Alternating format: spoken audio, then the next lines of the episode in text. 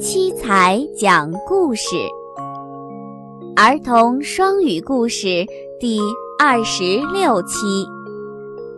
掩耳盗铃，covering one's ears while stealing a bell.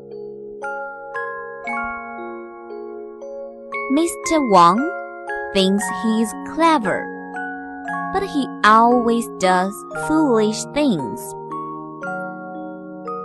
从前有一位王先生，总以为自己很聪明，可是实际上他却总是干傻事儿。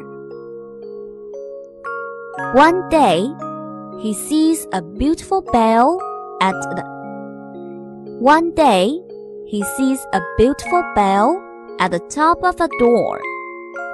Wow, how nice! I will take it home. He thinks, What can I do?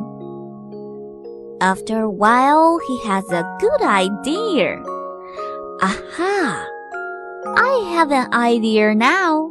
I can plug my ears then I will not hear the ring when I tick off the bell. 有一天，他看见一户人家的门上有个很漂亮的铃铛，啊，真好看！我要把它拿回家去。他自言自语道：“可是我该怎么做呢？”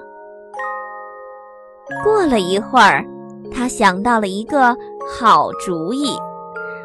啊，我有办法了！